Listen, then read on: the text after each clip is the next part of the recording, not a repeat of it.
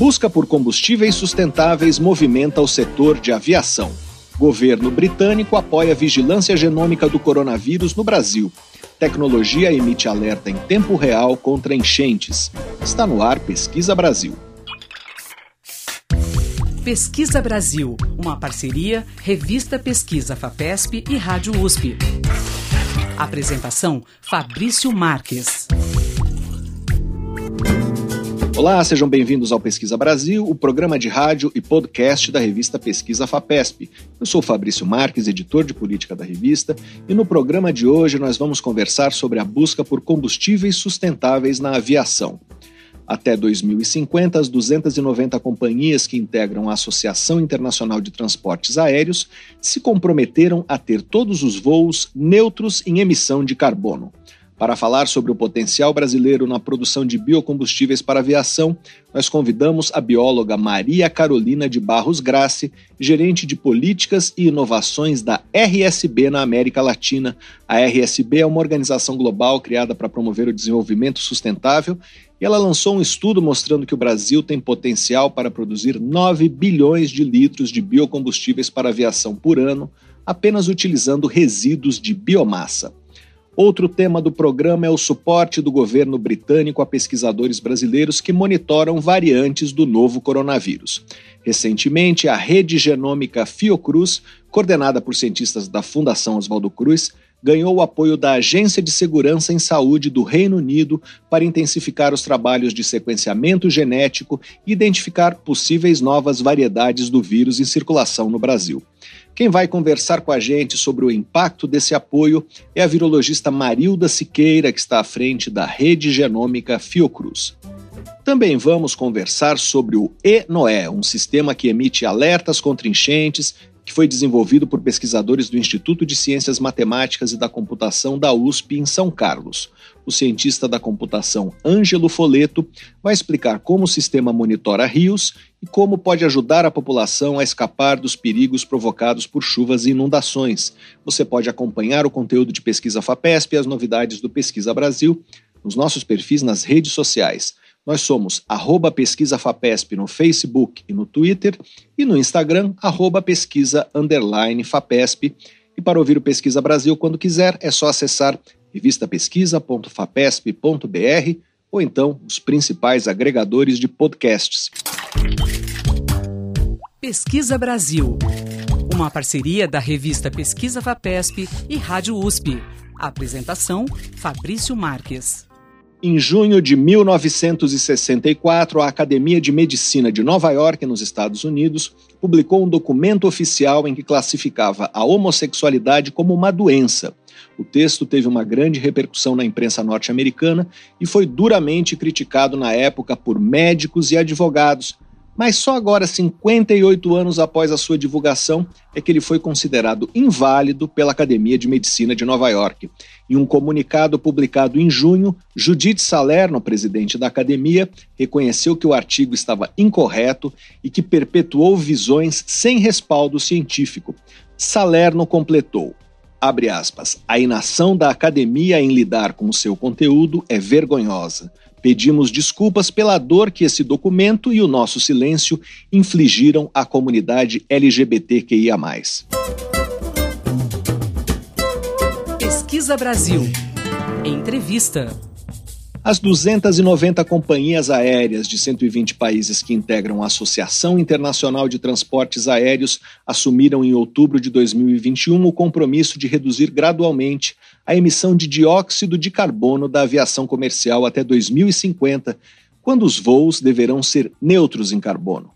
A principal mudança prevista, que poderá reduzir 65% das emissões, é a substituição do querosene de aviação por combustíveis sustentáveis, denominados SAF, sigla para Combustíveis Sustentáveis de Aviação em inglês. Uma organização criada para promover o desenvolvimento sustentável, a Roundtable on Sustainable Biomaterials, a RSB, em parceria com a consultoria Agroícone e com a Unicamp, lançou um estudo mostrando que o Brasil tem potencial para produzir 9 bilhões de litros de biocombustíveis de aviação por ano. Para falar sobre esse potencial, nós vamos conversar agora por Skype com a bióloga Maria Carolina de Barros Grassi, gerente de políticas e inovações da RSB na América Latina. Olá, Carolina, seja bem-vinda ao Pesquisa Brasil. Muito obrigado por participar do programa. É, bom dia, obrigada, Fabrício, pelo convite. É um prazer estar aqui com vocês, discutir sobre, falar um pouquinho sobre esse importante tema que é a produção de combustíveis sustentáveis de aviação. Carolina, eu queria começar explicando melhor para o nosso ouvinte o que são os combustíveis sustentáveis para aviação, os SAF. É, que matérias-primas podem ser usadas nesses biocombustíveis? É, bom, combustível sustentável de aviação, ou SAF, que, como você já explicou, é a, a abreviação para, para o inglês Sustainable Aviation Fuels, são combustíveis que são produzidos de matéria-prima renováveis ou resíduos é, e, são, e são utilizados, então, em substituição ao combustível fóssil de aviação. É, um exemplo, por exemplo, um combustível sustentável de aviação, ele pode ser produzido a partir de um óleo de cozinha utilizado, a partir de um etanol produzido a partir da cana de, da cana de açúcar. Ele pode ser produzido a partir de um óleo de soja, um óleo de macaúba, que hoje se destaca como uma das uh, um dos potenciais, uh, uma das potenciais matérias-primas para a produção de biocombustíveis, a partir de gordura bovina, que é um outro resíduo. Então, são resíduos é, ou matérias-primas renováveis. Como a pesquisa de novos combustíveis sustentáveis de aviação e a produção atual desses combustíveis conversam com essa meta de tornar todos os voos neutros em carbono até 2050. É, estamos caminhando para que essa meta seja alcançada?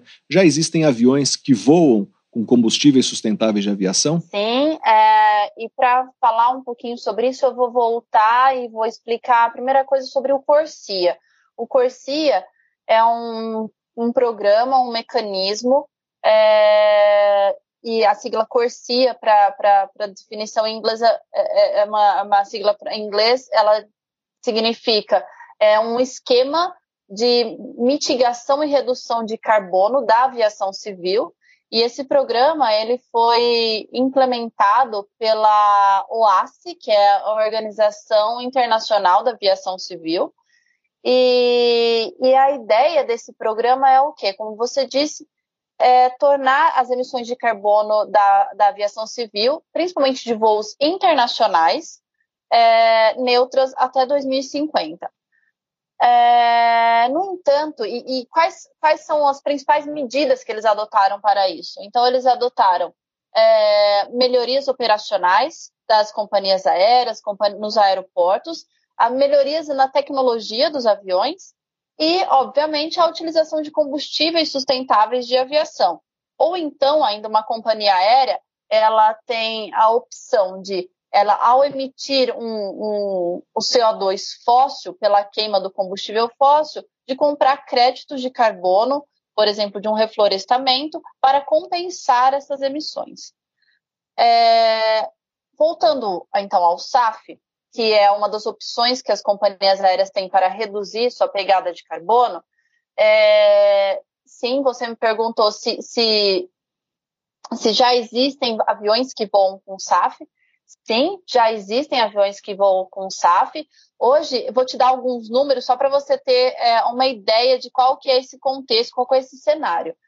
É, já existem, já, já tiveram voos, mais de 300 mil voos comerciais que usaram voando combustível sustentável de aviação, ou SAF. Atualmente, 53 aeroportos no mundo distribuem SAF. É um exemplo, por exemplo, é o aeroporto de Heathrow, na, em Londres, é o aeroporto da cidade de Colônia, na Alemanha, o aeroporto internacional de São Francisco, nos Estados Unidos. Aqui no Brasil já tiveram voos da Gol, é, com SAF, produzido pela, na época pela, pela Amires. É, além disso, hoje existem 24 políticas é, públicas adotadas ou em desenvolvimento no mundo para incorporar o SAF e para trazer, aumentar o SAF, produção de SAF e a utilização de SAF no mundo. É, e existem quase 30 bilhões de litros de SAF que já estão sendo acordados entre produtoras e distribuidoras de biocombustíveis. Eu, eu digo, já existe esse acordo, é, é, já, já, já está esse acordo já, já está válido. Obviamente, essas produtoras, esses produtores de biocombustíveis irão produzir o SAF e irão distribuir para essas para esses distribuidores de, de, de combustíveis. Ainda não é não é, não é algo real, físico, mas já existem esses acordos é, no mundo. Nós estamos conversando com a bióloga Maria Carolina de Barros Graça, gerente de políticas e inovações da organização Roundtable on Sustainable Biomaterials, a RSB, na América Latina. Carolina, é, para o ouvinte ter uma ideia mais concreta, desses combustíveis que estão sendo produzidos ou contratados, qual é o tipo mais comum Uh, que rotas tecnológicas estão sendo mais utilizadas? A gente, é, hoje a gente, existem nove rotas que são aprovadas e certificadas para a produção desse SAF, desse combustível sustentável de aviação. E por que precisa dessa aprovação e precisa desse todo desse estudo por trás? Porque a gente brinca aqui no, no céu não tem acostamento. Então precisa garantir que realmente uma turbina de avião, ao, ao, no momento que ela está abastecida com esse SAF, ela garante que, que, que o avião vai rodar perfeitamente, vai, vai, vai funcionar perfeitamente. E é, hoje, o limite máximo de SAF que eu posso colocar num avião é de 50%. É, ou seja, metade do combustível pode ser SAF. E depende da rota. Não são todas as, não são todos os SAFs produzidos por todas as rotas que podem é, abastecer até 50%. As principais rotas que nós temos hoje: rota de produção de SAF a partir de óleo vegetal. É, e aqui entra um exemplo: o óleo de cozinha utilizado, óleo de soja, um óleo de uma macaúba, por exemplo. A outra rota é o que a gente chama de etanol to jet ou álcool to jet, que significa em português álcool para combustível de aviação, etanol para combustível de aviação. Então, é eu produzir o etanol a partir de cana-de-açúcar, ou algumas empresas hoje têm uma tecnologia que produzem etanol a partir de é, gases é, emitidos é, na produção de aço, por exemplo, e converter esse etanol a, a, a combustível sustentável de aviação. E uma terceira rota que hoje existe, é bem discutida também no mundo, é uma chamada rota Fischer-Tropsch, que é uma rota onde eu vou gaseificar, eu vou produzir gases a partir de uma biomassa, nesse caso, uma biomassa ah, ou uma cana-de-açúcar, ou, ou, um resíduo de biomassa, um resíduo de florestas plantadas de eucalipto, por exemplo. Eu vou produzir gases e esses gases eu vou converter em combustível sustentável de aviação. Então, são essas três principais rotas: rotas a partir de óleo vegetal, a partir de álcoois, entre eles o etanol, e a partir da gaseificação da biomassa. Queria falar agora da viabilidade econômica desses combustíveis. É, o quanto os custos ainda estão distantes é, dos do combustível fóssil? Qual é a diferença? É, hoje, um SAF custa em torno de 3 a 5 vezes mais do que um combustível fóssil.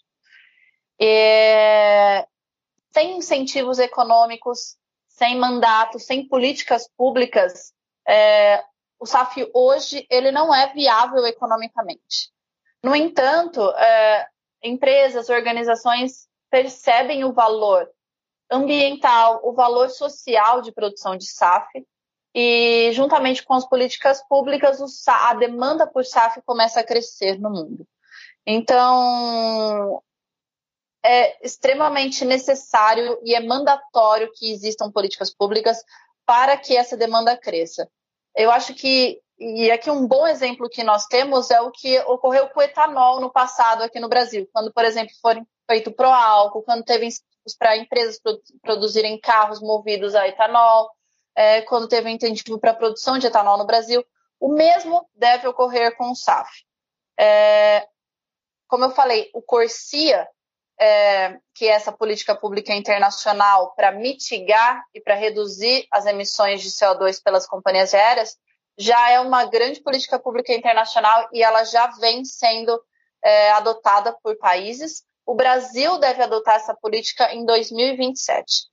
É, e eu acredito que a partir de então a demanda de SAF vai crescer bastante. Nós estamos conversando com a bióloga Maria Carolina de Barros Grassi, gerente de políticas e inovações da organização Roundtable on Sustainable Biomaterials, a RSB na América Latina. É, Carolina queria falar sobre o potencial do Brasil para produzir é, biocombustíveis sustentáveis de aviação. É, nós temos conhecimento e matéria-prima é, para participar desse mercado? Temos sim, temos. Bom, é, conforme você comentou até na, no início da, da aqui da, da entrevista, a, nós das, da Roundtable Sustainable Biomaterials, junto com a Agroícone e a Unicamp, é, desenvolvemos um trabalho para levantar é, é, a disponibilidade apenas de resíduos para a produção de, de SAF no Brasil. Esse é um projeto financiado pela Boeing no Brasil para promover a cadeia de SAF no Brasil. E, e por que nós olhamos apenas para resíduos nesse momento? Porque a utilização de resíduos ela vem sendo muito mais sustentável do que a utilização de outros tipos de biomassa. É... Não que as outras biomassas não sejam sustentáveis, mas os resíduos têm menor pegada de carbono, menor impacto ambiental olhando apenas para resíduos, a gente já tem um potencial de produção de 9 bilhões de litros de SAF. Óbvio que é uma estimativa e isso é convertendo todos os resíduos que nós temos disponível. Mas, para vocês terem uma ideia, hoje o consumo de SAF, de, SAF, de, de combustível fóssil no Brasil é de 7,8 bilhões. A gente já tem um potencial de produzir 9 bilhões de SAF, só de resíduos. Ou seja, nós temos um potencial no Brasil de, eu diria, de ser um dos principais produtores no mundo de SAF. Se ainda considerarmos o potencial a partir, a partir do etanol, o potencial a partir do óleo de soja, do óleo de cozinha usado. Agora, por exemplo, novos estudos olham para Macaúba, como eu já falei, que, que é uma, uma palmeira com uma grande produtividade de óleo vegetal, que pode ser plantada em terras degradadas sem a expansão de cultura agrícola de uma maneira sustentável. Existem empresas no Brasil hoje também trabalhando com óleo de palma para produção de SAF. É... Então, eu vejo como o Brasil tem um grande potencial para entrar nesse mercado. É, esses 9 bilhões de litros são só com resíduo, é isso? Só com resíduos. A gente não considerou nenhum outro tipo de matéria-prima. E o Brasil já produz algum combustível sustentável de aviação? Produziu no passado, pequenas quantidades, uma fase piloto. Hoje, o que nós temos, não no Brasil, mas na América Latina, é, mas liderado por uma empresa brasileira, a ABS Bios, é a, a, a, construção de uma planta instalada no Paraguai para a produção de SAF. E eles vão utilizar é, gordura bovina, é, óleo de soja, é, outras matérias-primas e também óleo de cozinha utilizado, então vão trabalhar tanto com resíduos como biomassa. É, deve ser, é provavelmente a, é a maior da América Latina. É, além disso, a Brasil Biofuels também anunciou a produção de SAF a partir de óleo de, de palma. E outras empresas do setor sucroenergético também anunciam já, é, anunciaram a produção, o interesse de entrar na rota de produção de SAF a partir de etanol. Então, não temos nada ainda sendo produzido atualmente, mas temos é, empresas que já estão ou construindo plantas ou trabalhando nesse sentido. Mas tem um problema regulatório uh, para que isso se estabeleça, não é? é o que precisaria ser organizado para que deslanchasse? É, sim, existem pontos regulatórios sendo discutidos, como a definição de, de SAF e talvez mandatos de SAF sendo discutidos tanto pelo Ministério de Minas e Energia quanto a ANP. É, hoje existe um programa dentro do, do chamado Combustível do Futuro, que é um programa do Ministério de Minas e Energia, que chama é, ProBioQAV. No Brasil se utiliza a palavra bioQAV como sinônimo de SAF, é, QAV significando querosene, então bioquerosene como sinônimo de SAF. Existe esse programa sendo desenvolvido pelo Ministério de Minas e Energia para dar previsibilidade, para dar garantia e para alavancar é, a produção de SAF no Brasil. Então, sim, é necessário que tenha políticas públicas definindo mandatos, é, definindo é, e dando previsibilidade tanto de produção quanto uma certa previsibilidade econômica para as empresas aéreas. E as perspectivas são boas? Eu acredito que sim, eu acredito que é muito boa. Vejo pelo, pelo o esforço e engajamento que, que, o, que o grupo de, de biocombustíveis do Ministério de Minas e Energia estava é, colocando nesse programa. É, e eu imagino que no, no, próximo ano a gente deva ter algo bem concreto nesse sentido. Nós conversamos com a bióloga Maria Carolina de Barros Grassi, gerente de políticas e inovações da organização global dedicada à sustentabilidade Roundtable on Sustainable Biomaterials, a RSB, na América Latina. Para saber mais sobre a produção de combustíveis sustentáveis para aviação, leia a reportagem de Domingos Aparoli na edição de julho da revista Pesquisa FAPESP, ou então acesse revistapesquisa.fapesp.br. Carolina, muito obrigado pela sua entrevista. Muito obrigada, Fabrício. Foi um prazer falar com vocês. Pesquisa Brasil, o programa de rádio da revista Pesquisa FAPESP.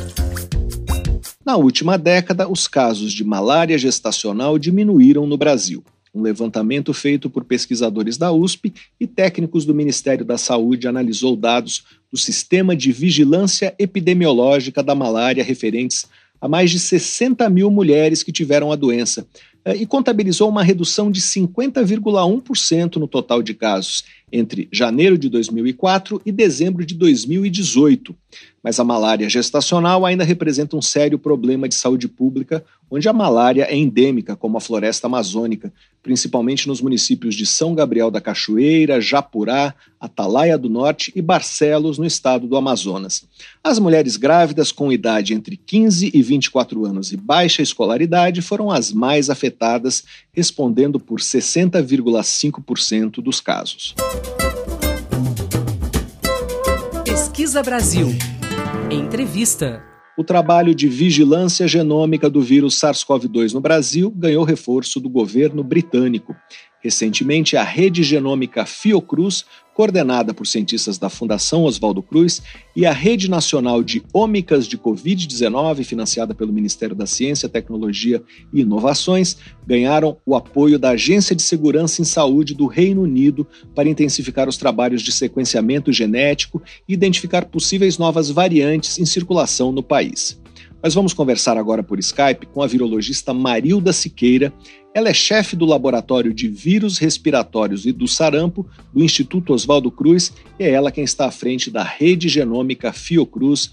Olá, doutora, seja bem-vinda ao Pesquisa Brasil. Muito obrigado por participar do programa. Olá, muito obrigado por esse convite. É um prazer muito grande estar aqui conversando com vocês. Doutora, qual é o papel da vigilância genômica no controle da pandemia? Qual tem sido o impacto do monitoramento das variantes do novo coronavírus? Sim, é, desde o início da pandemia, quando foi anunciado, então, que um novo vírus estava circulando no mundo e rapidamente se espalhando e causando é, um grande número de casos, inclusive casos graves, internações, é, ficou claro que o conhecimento sobre este vírus precisava rapidamente ser adquirido é, em várias áreas de, do conhecimento. Por exemplo, o que clinicamente esse vírus poderia, ah, poderia fazer no organismo é, humano em, em diferentes é, grupos de pessoas com diferentes condições clínicas. Nós não sabíamos disso poderíamos rapidamente fazer uma vacina para este vírus? Qual a melhor metodologia de diagnóstico que nós poderíamos usar para detectar o vírus rapidamente e ter então uma qualidade de detecção, sabendo que a gente então poderia é, dar uma boa resposta para o paciente se ele tinha ou não é, o, o, vírus, estava ou não infectado. Então foram tínhamos assim muito mais perguntas do que respostas no início da pandemia. E a análise genômica do vírus é uma das maneiras de responder a várias destas questões. Então, com a análise genômica, nós podemos, por exemplo, é, seguir o comportamento desse vírus. Ele está mudando, ele está é, apresentando mutações que levem a ele a ser mais ou menos transmissível, ele apresenta mutações que nos testes de diagnóstico que nós temos é, podem mudar o diagnóstico, os testes laboratoriais podem ou não continuar funcionando. E o mais importante disso tudo, ele vai apresentar mutações que vão interferir se nós tivermos uma vacina, isso lá em 2020, e agora já tendo as vacinas, as mutações interferem nestas vacinas, temos que mudar a composição das vacinas, mudar a linhagem do vírus, a variante do vírus presente nas vacinas, para ter uma melhor resposta do nosso organismo para o que está circulando naquele momento. Então, são perguntas que foram feitas logo no início da pandemia e que ainda são perguntas bastante importantes para as quais nós já temos muitas respostas, mas precisamos continuar trabalhando, pesquisando para termos dados mais robustos em relação a essas análises. E a vigilância genômica no Brasil, como tem sido feita? É, o número de sequenciamentos é, de vírus em amostras de pacientes é, tem sido suficiente? É, o mais importante quando nós falamos do número de amostras não é o número, é a representatividade. O que aquelas amostras representam. Então, por exemplo, não é muito útil ter uma grande número de amostras sequenciadas, por exemplo, só de um estado ou de algumas cidades nós precisamos ter uma amostragem que represente os diferentes estados do nosso país, as diferentes regiões brasileiras e diferentes aspectos clínicos, pacientes internados, pacientes graves e pacientes que estão com quadros leves. A representatividade é mais importante do que o número. Então, na rede genômica Fiocruz, nós trabalhamos tentando uh, o tempo inteiro ter amostras representativas das diferentes situações e das diferentes regiões brasileiras. E nós temos conseguido isso. É, o número de casos ou de amostras sequenciadas aqui no nosso país, é, a rede genômica Fiocruz responde por mais ou menos 35% do total de sequências produzidas no país.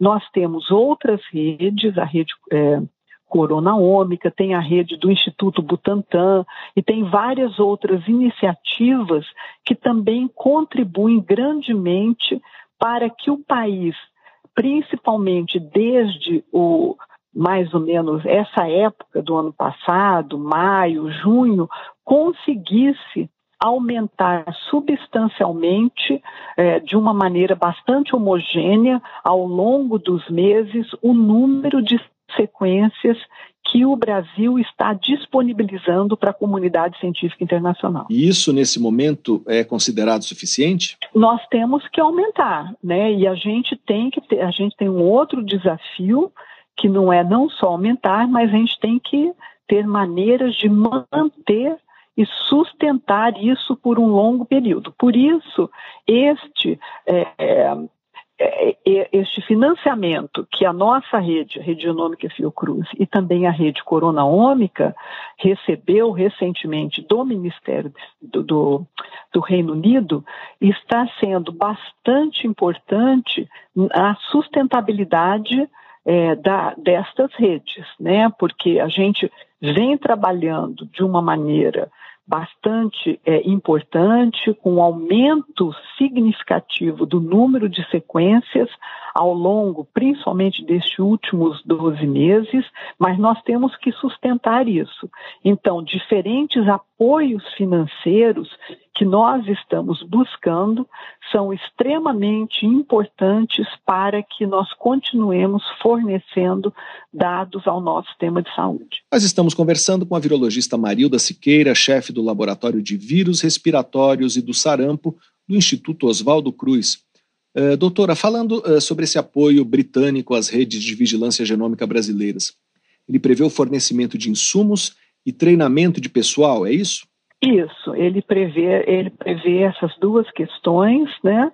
É, o, o, treinamento de pessoal, a princípio, está sendo online é, e, é, e os insumos é, já chegaram e pelo menos uma grande parte dos insumos já chegaram, foram adquiridos por eles e nós já estamos usando aqui no nosso laboratório na rede genômica Fiocruz. E como isso ajudará a impulsionar as análises genômicas na Fiocruz? Porque nós vamos garantir por mais um período de tempo, é, quase um ano, nós vamos garantir então que nós vamos ter insumos suficientes para continuar esse monitoramento genômico nas diferentes regiões brasileiras. Doutor, o fato de muita gente ter buscado o diagnóstico de Covid por meio desses autotestes feitos em casa causou algum tipo de prejuízo no trabalho de vigilância genômica do vírus? Está causando sim. Por quê? Naturalmente que o, os testes rápidos né, para detecção é, da, para informar ao paciente se ele está ou não com Covid, têm sido extremamente importantes no controle é, da doença no nosso país. O paciente rapidamente fica sabendo se ele é ou não é, positivo e já pode tomar as medidas é, importantes e necessárias para o controle dele, dos seus familiares, do ambiente de trabalho e tudo mais que isso significa.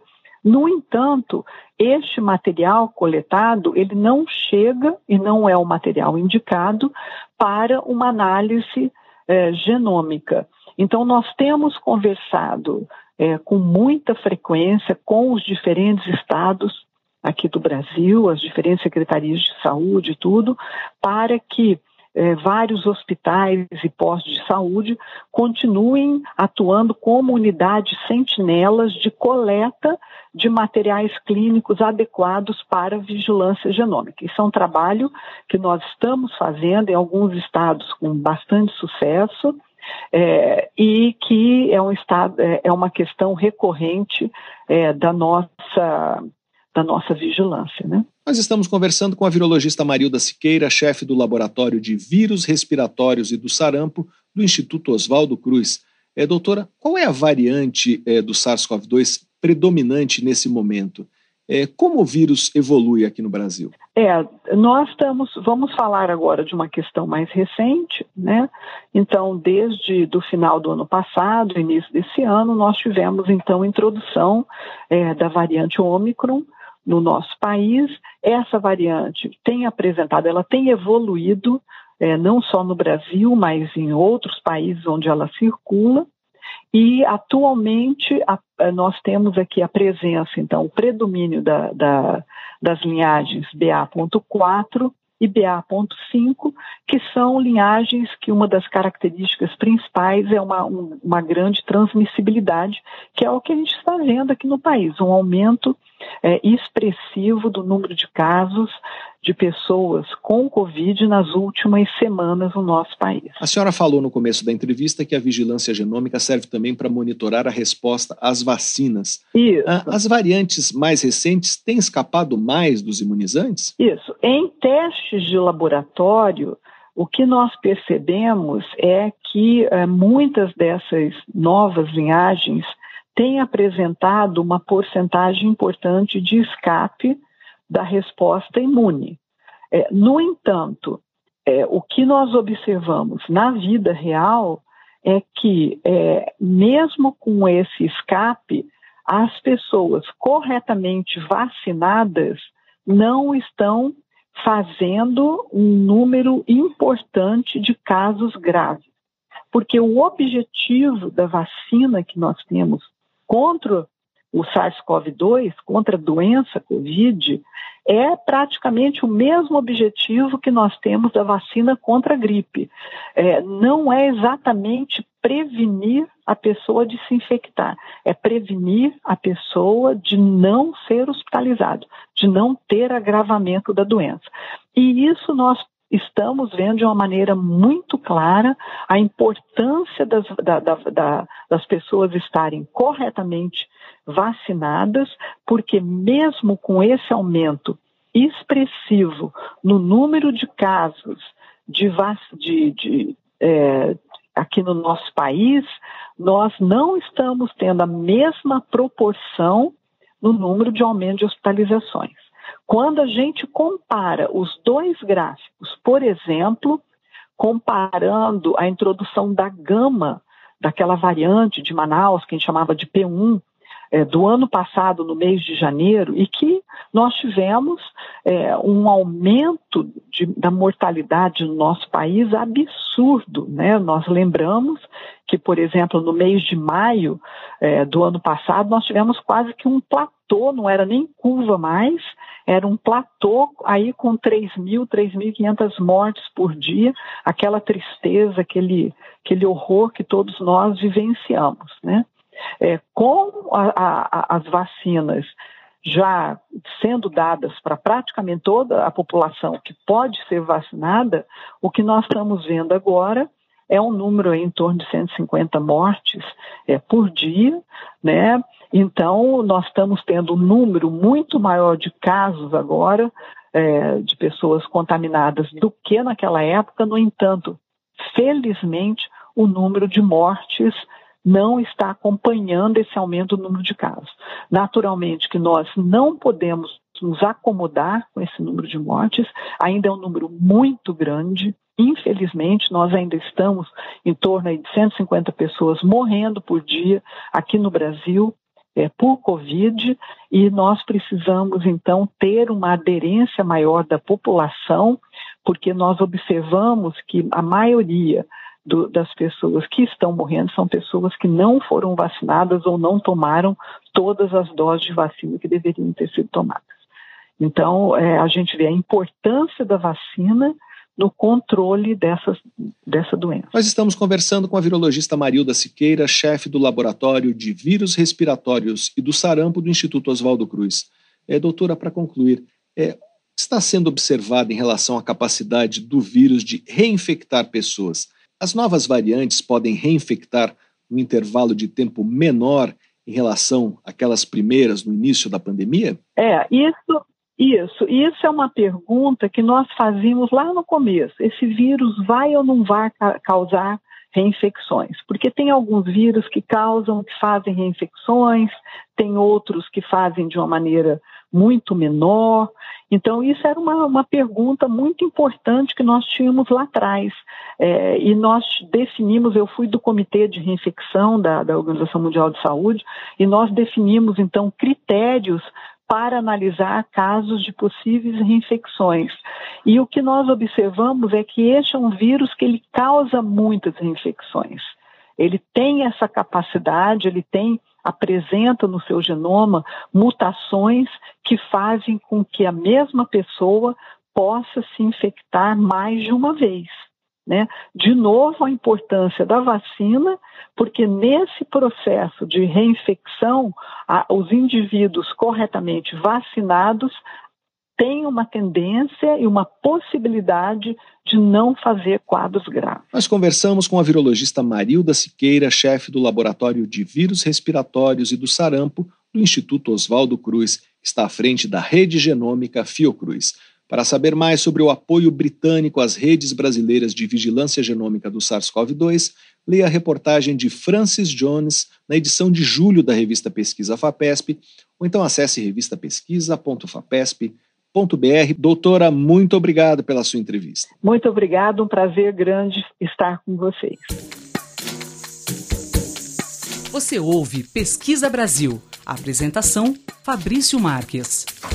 No início desse ano, um vulcão submarino entrou em erupção no arquipélago de Tonga, em uma região isolada do Pacífico Sul, eh, e gerou um tsunami de alcance global. Explosões vulcânicas acompanhadas de terremotos costumam causar tsunamis mas não dessa magnitude.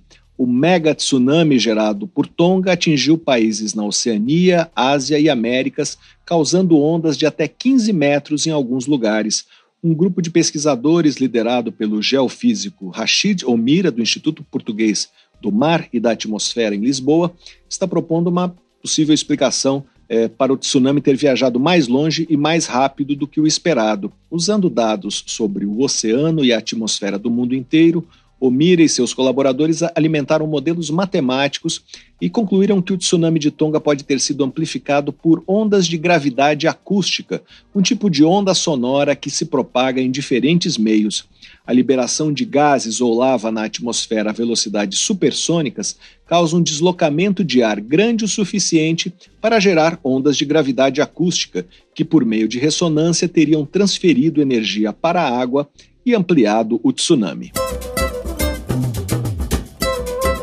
Pesquisa Brasil. Entrevista. Em março deste ano, fortes chuvas fizeram com que o nível do Rio Acre, que corta Rio Branco, a capital do Acre, alagasse ruas e casas de cinco bairros do município. Para enfrentar o problema, a cidade prepara-se para adotar um sistema de alerta contra inundações criada por pesquisadores da Universidade de São Paulo no campus de São Carlos. É o ENOE, composto por uma rede de sensores que não tem contato direto com a superfície da água e monitora o nível de rios e córregos urbanos, nós vamos conversar agora por Skype com o cientista da computação Ângelo Foleto. Atualmente ele cursa o mestrado no Instituto de Ciências Matemáticas e da Computação da USP e eh, integra o grupo de pesquisa responsável pelo desenvolvimento do ENOE, liderado pelo pesquisador Jó Ueyama. Olá, Ângelo, seja bem-vindo ao Pesquisa Brasil. Muito obrigado por participar do programa. Ok, Fabrício, eu que agradeço a oportunidade da divulgação desse projeto né, e o que a gente faz dentro da academia também. Acaba em muitos momentos acaba ficando fechado entre a gente.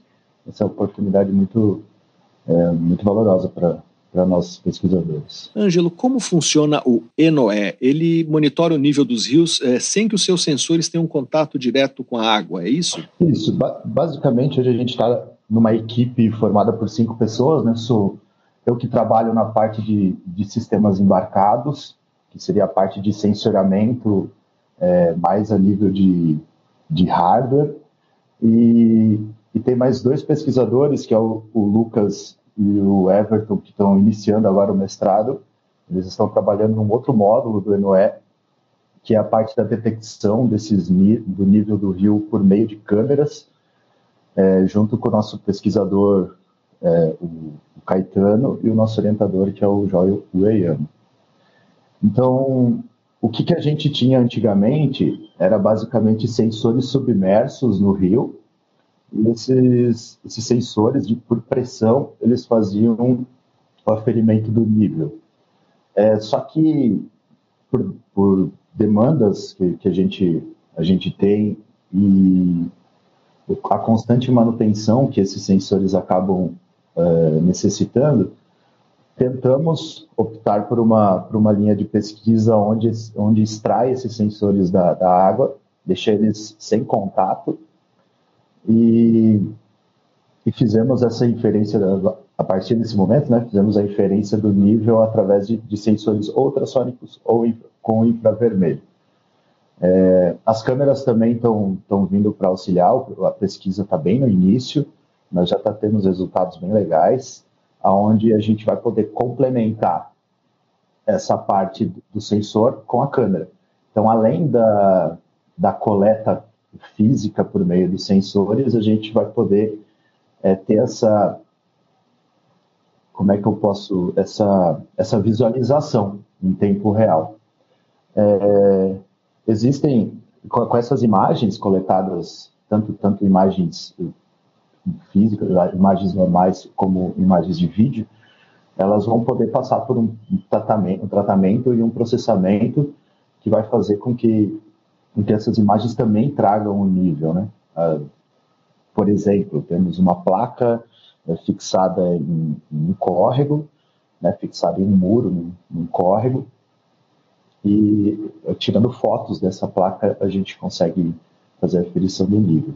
É, o sensor já é diferente. O sensor ele é, ele é fixado em um local específico do rio e ele é direcionado para onde passa esse, onde passa a água, onde o, o rio está correndo, e conforme a variação, eu consigo detectar o nível desse rio. E aí ele emite alertas em tempo real. Isso. Essa é uma parte que a gente está entrando, né, o, o, grupo está entrando. Ontem tivemos uma reunião com, com um aluno novo de pós-graduação, que muito provavelmente ele vai trabalhar nessa parte de, de alertas com, com aplicativo, com, com parte de, de web, para facilitar o contato da, da sociedade com a gente da academia, né? A gente ter, ter o feedback de como está sendo o consumo das informações que a gente está coletando. É, a princípio, o alerta ele, ele é direcionado à defesa civil, ele não é direcionado ao público no todo. E aí a defesa civil faz o repasse e consegue trabalhar com esses dados. Nós estamos conversando com o cientista da computação Ângelo Foleto, aluno de mestrado do Instituto de Ciências Matemáticas e da Computação da USP em São Carlos. É, Ângelo, a população também vai ter acesso direto aos dados? É, quem vocês imaginam que serão os principais consumidores desses dados? É, o, o consumidor final, o objetivo sempre é a população. Só que como a gente está num estágio de pesquisa, alguns dados eles não estão prontos para ser consumidos pela população. São dados que são abertos, a gente não tem problema nenhum em compartilhar, só que a forma que eles são entregues para a Defesa Civil é, não, não, não, é uma, uma, uma didática plausível para a sociedade num todo. Então, ele é mais dado caracterizado de pesquisa do que dado de consumo. Com esse aluno de pós novo, esse, esse mestrando novo, a tendência é que esses dados fiquem mais, mais claros, mais polidos, para que seja consumido por todos. Em que cidades ele já está sendo usado? Hoje a gente está com um protótipo é, em teste constante, faz uh, quase duas semanas, que é um protótipo novo que a gente está testando aqui no laboratório de hidráulica da, do, do, do, do USP 1 aqui de São Carlos. E a gente tem espalhado em dois pontos aqui de São Carlos dois, duas câmeras coletando imagem 24 é, horas, 7 dias da semana. É, no Acre, a gente está tendo um pouco de dificuldade administrativa, mas isso é normal para prosseguir o processo, para ter a afirmação do, do, do, contrato. Mas logo a gente está tá indo fazer a instalação lá. A gente está até ansioso por isso. E em Rio do Sul foi repassado o contexto né, do, do ENUE. O ENUE é um projeto bem antigo, né, ele, ele já tem mais de 10 anos. E foi repassada a ideia, Rio do Sul comprou a ideia e vem aprimorando com o tempo. Então lá está muito legal, eles têm é, uma plataforma que eles conseguem divulgar é, várias informações de forma bem polida, bem legal para os munícipes. Aqui em São Carlos a gente ainda não consegue distribuir isso porque os dados estão mais presos na academia, não estão tão polidos assim. É, você levou o sistema para Rio do Sul, em Santa Catarina, não é isso? É, como ele tem ajudado a população? É, Rio do Sul foi assim, o professor Jó, ele levou esse, esse, esse projeto a convite da Defesa Civil, e naquela época, em 2013, ele já tinha contato com, com o meu orientador de, de da graduação, que é o Fábio Alexandrini. É, nesse meio tempo, eu fui conhecendo o, o professor Jó, junto com, né, por, por meio do, do professor Alexandre, e fui me interessando pela área. Eu venho pesquisando há bastante tempo essa, essa parte de, de enchentes. E lá hoje você tem um sistema de alerta bem robusto, é, você tem rotas de fuga pela cidade, foi construída até uma transenchente na, na cidade, porque é algo que é recorrente, é algo que faz parte do, não vou dizer do dia a dia, mas do, do de trimestre a trimestre do, da, da, da, população de Rio do Sul faz parte dessas enchentes. Né? Não, é um, não é um caso isolado do Rio do Sul, cidades, Rio do Sul é uma cidade satélite que várias outras pequenas cidades margeiam, então essas outras pequenas cidades também sofrem de enchente e, e tem ajudado bastante porque você consegue ter uma, um conhecimento prévio do que está acontecendo, você tem um histórico, é, por exemplo, se, a, se, no Rio, lá que é o Itajaiaçu, está chovendo numa cidade que é mais acima, né, que a altitude é, é, é, superior à de Rio do Sul, você sabe que de tanto, em tanto tempo aquela quantidade de água vai, vai chegar a Rio do Sul e vai causar ou não um, uma, uma elevação no, no Rio Itajaiaçu.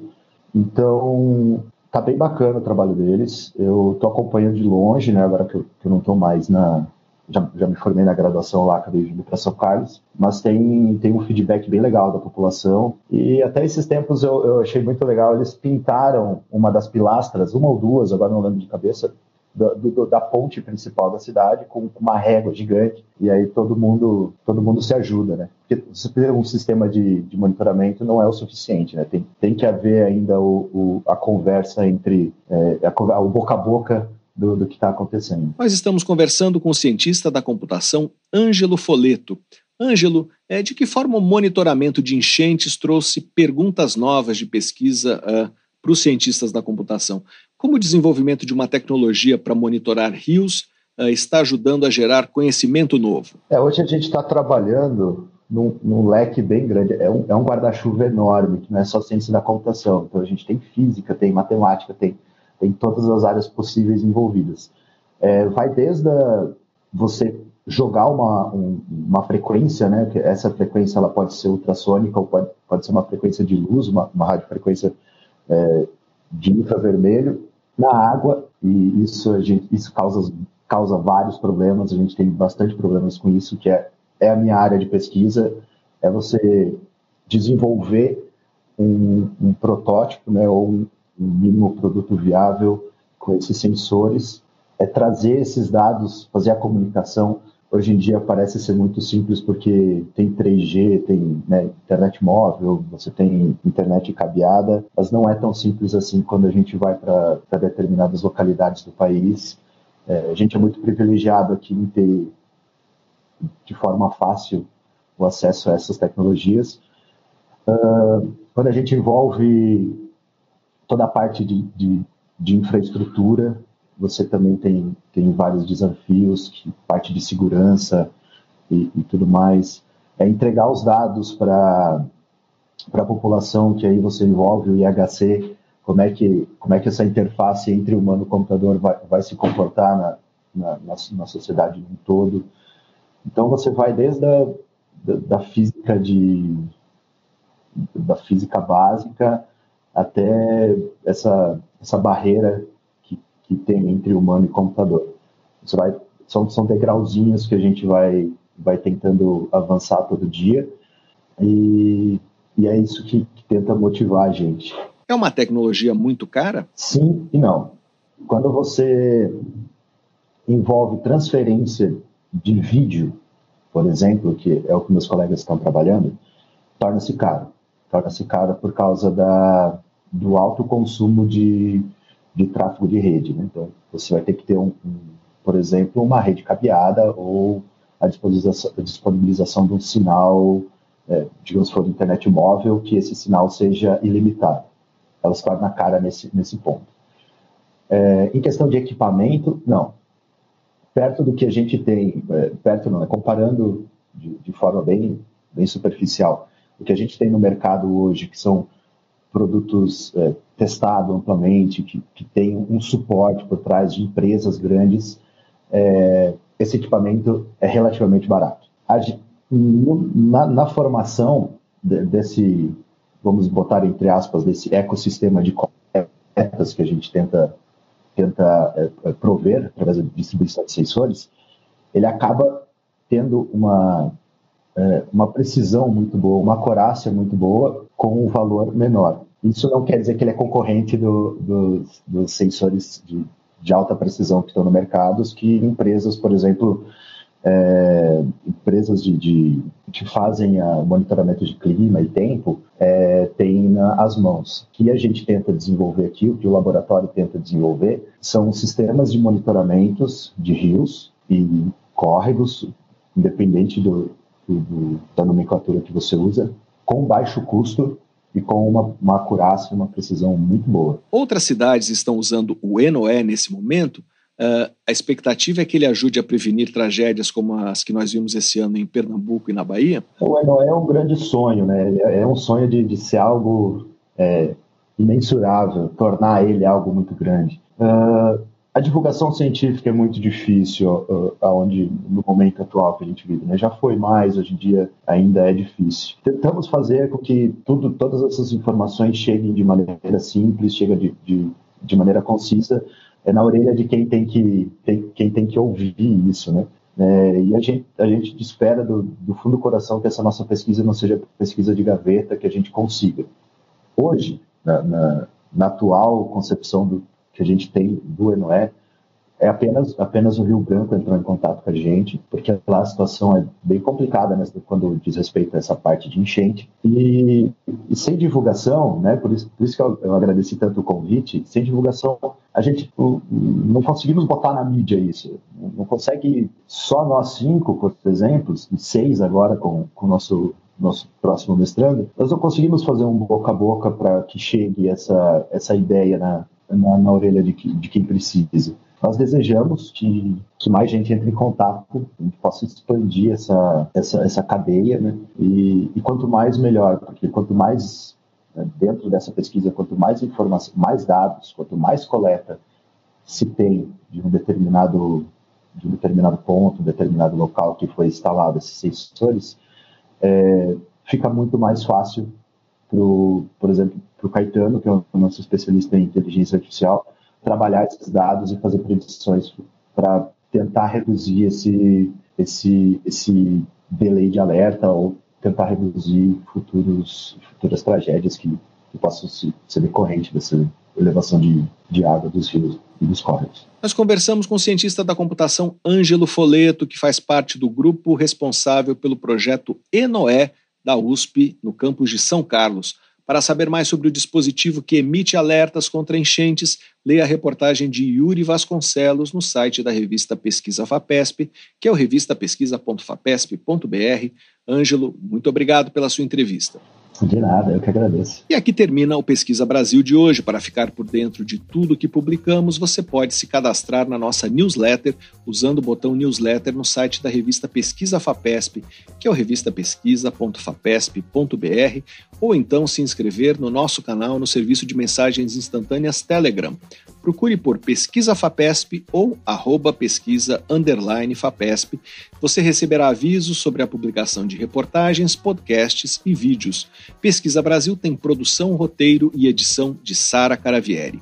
Eu sou Fabrício Marques, editor de política da revista Pesquisa FAPESP, e desejo a todos uma boa tarde. Você ouviu Pesquisa Brasil, uma parceria da revista Pesquisa FAPESP e Rádio USP.